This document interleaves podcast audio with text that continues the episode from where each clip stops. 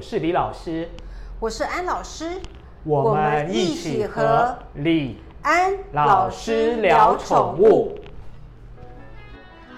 大家好，我是教猫行为学的安老师。大家好，我是宠物营养的李老师。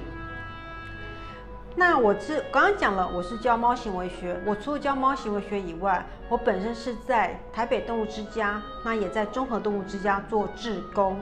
我从大概差不多二零一八年年底就做职工，一路做到现在啦。很多朋友都会想知道，李老师为什么来做宠物行养？其实这个讲穿了，不外乎就是我第一份工作就是在大的宠物公司上班，一做就做了二十多年。然后我自己也创业。创业的过程在台湾跟中国两地都会有做了一阵子，其实收获还不错，所以金玲老师也想在这里跟大家分享一下我在宠物养面看到跟听到的一些感受的一些事实，也希望可以跟大家分享一些正确的观念。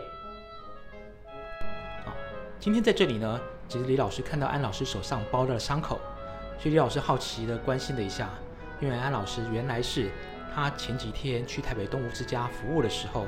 被只新来的猫给咬伤了，所以啊，我常常就想说，安老师啊，我们是犯的什么傻？为什么要来做这种吃力不讨的事情呢？安老师，好，这个这个话题还蛮语重心长了。的确，嗯，我常常被人家问说，我干嘛要花那么多时间去动物之家做这样的职工服务？尤其是很多家人朋友看到我，常常是满是伤痕。必须要讲，只有一件事情，就是我真的很爱动物。我爱动物不是只有爱猫，我是任何动物，除了蜘蛛与蟑螂不爱，其他的都爱。当时为什么从猫做出发，是因为大部分人的人做行为学都是以狗做出发，可是做猫的到底有多少呢？如果你们真的看，老实讲不多。不要说做猫的少了，真的愿意做猫行为学去动物之家做服务的。放眼望去，大概除了我以外，就是另外一位是猫呃行为兽医师林伟珍喽。好，朱安老师，我可以这样讲吗？你说为什么观察猫行为的比较少？是不是因为其实它们猫跟狗的习性是不一样的？其实狗会比较贴近于人，它好像是把人当做它的那个领袖啊、领导来服从，但是猫不是，猫是把人当做是它的下属，所以是爱理不理的。所以平常我们比较难去观察到猫的行为，但是狗呢，却在我们身边绕来绕去。哦，李老师，你这样讲讲的太好了，可是其实不能这样子来看呢。以就为什么大家对于猫的行为有点错误的认知？猫不能这样子看哦。以后我再告诉你为什么。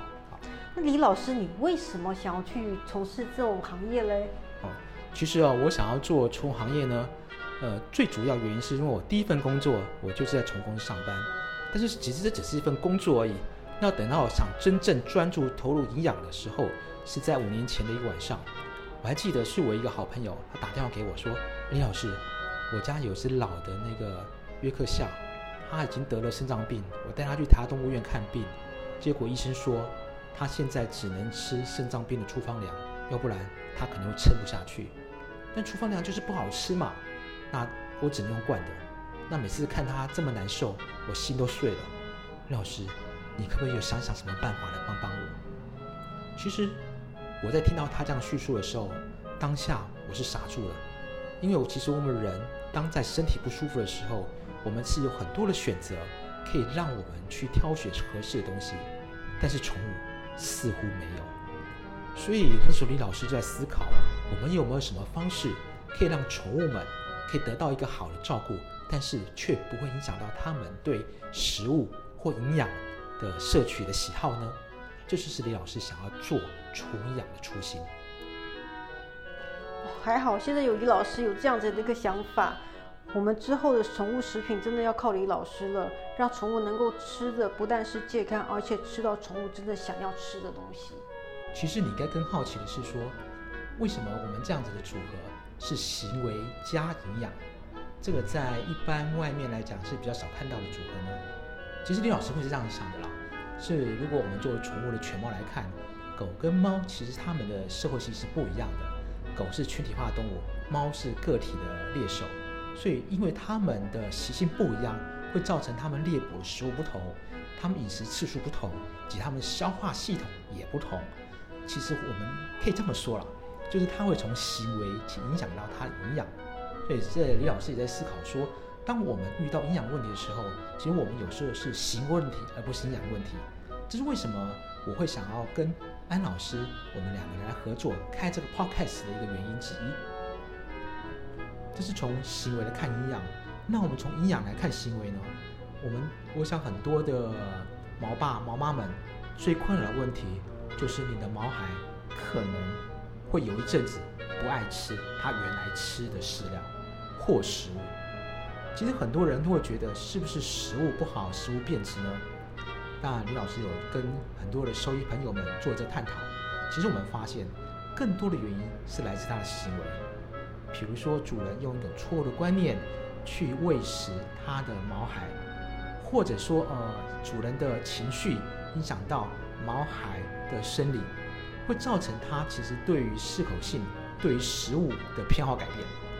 所以如果我们能够了解我们正确的宠物行为方式的话，你能让它的营养照顾得更好。李老师讲人话，你讲的是狗话。啊啊，其实李老师讲的简单一点，就是我们常常在毛孩不吃的时候，我们就给它吃零食。其实零食它的适口性非常好，它味道很重，所以它一旦发现它主粮不吃，你就给它吃零食的时候，诶，他就觉得零食更好吃。只要我不吃这个煮罐头，不吃这个饲料，你就给我吃零食，我就爱吃的不得了。哦，人也是一样嘛，对不对？我们常常吃的正餐，我更爱吃炸鸡呀，更爱吃披萨，更爱吃蛋挞，更爱吃蛋糕。但是炸鸡、蛋挞、蛋糕终究不是主食，偶尔吃吃可以。如果要拿来当主食的话，一定营养不均衡。但是毛孩们他们不懂这些观念，所以一旦你用错误的行为在他们呃一个错误的时候反映这样子的行为的时候，就造成他们健康受到伤害。所以为什么李老师会希望跟安老师合作，就是希望给大家一个正确的行为观念，好来让我们的毛孩们可以得到一个好的健康照顾。猫小孩其实就跟小朋友一样，他们的智商，狗狗号称是人类小朋友的三岁，猫猫比狗狗要聪明一点，是人类小朋友的五岁。小朋友最会什么？小朋友们最后就是讨零食吃，讨爸爸妈妈的欢心。所以毛小孩也是，毛小孩为了要讨主人的欢心，他们也会想尽一切办法去要他们想要吃的。所以常常会碰到一个问题，那也会后来造成行为上的问题。猫小孩为了要获得主人们的关注，然后一直要零食，因为要零食的时候，主人就会起来拿零食给给猫孩子们吃。在那样子的一个动作，那是小朋友们要的。小朋友们真的要零食吗？其实他是要主人的关心。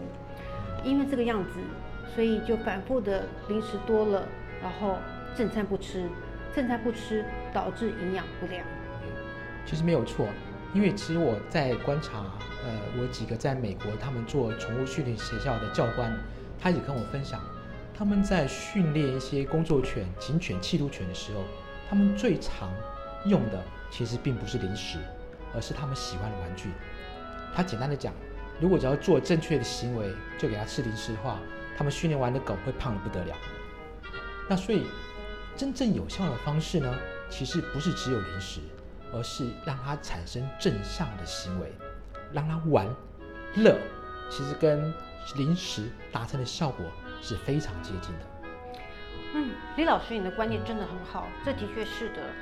所以，当我们尤其是呃，在跟狗猫在做互动的时候，很多主人是说：“我一定要给零食吃吗？”其实不见得，有时候你可以把正餐可以当做是一种奖励，尤其是干粮。可以在做正餐的时候就开始跟狗猫做一个互动，一边跟它互动，一边跟它玩，所以拿正餐就当做是一个娱乐，这样子狗猫也开心，因为你跟跟狗狗猫猫们互动了。狗狗喜欢丢球做你丢我捡，你也可以当做是一种娱乐，然后一种奖励。猫猫可以玩逗猫棒，当猫猫做对的事，或狗狗做对的事，所谓对的事，并不是要它去去。玩耍跳火圈，并不是哦，而是做一些就是，嗯，他们搞破坏，你不希望他们搞破坏，在不搞破坏情况下做人类希望他不要搞破坏，做那样子对的事情况下，然后给予奖励，比如说猫猫会去抓抓沙发。你为了让让它不抓沙发，当猫不抓沙发的时候，你就拿逗猫棒跟猫猫玩，做一个正向的一个鼓励。这个也是，这也是促进了呃猫猫跟人类跟主人一个关系上的一个连接，这就是一个正向奖励，不一定要给零食吃哦。哦，我刚刚讲到那个抓沙发，老师前一阵子还看到日本他们出一种出一种那个产品啊，就是避免猫去一些不想它们呃人主人不想它去的地方，所以它喷一种特殊的气体，那人闻起来还好，但是猫啊就闻到那个觉得可能非常的厌恶，会离开。我是觉得这个也是非常有趣。像狗啊，有些狗会有些吃食粪的一些现象。那日本人他们居然也很聪明，他们的解决的方式呢，居然不是改成肠胃的消化，是在它那个食物里面加一种辣椒素。所以当狗如果把那个吃的东西再拉出来之后，如果它再回去吃它的粪便的话，它会被辣到。所 以这也是非常特别的一个做法。嗯，有时候我都不晓得日本人这样的想法到底是哦，他们很特别。像我他有跟我讲说，如果猫跟猫玩啊，他们怕猫有时候会玩得太过烈，咬或抓的话，其实他们就会手上喷像辣椒的东西，所以一旦它咬到、舔到，它就知道，哎，这东西不能舔，不然不能抓。我必须要讲，我是很反对这种事情啊，啊、我是不赞成。所以说我们就需要安老师来告诉我们正确的行为对待，我们才不会用一些错误的方式、错误的产品来对待我们家的毛孩。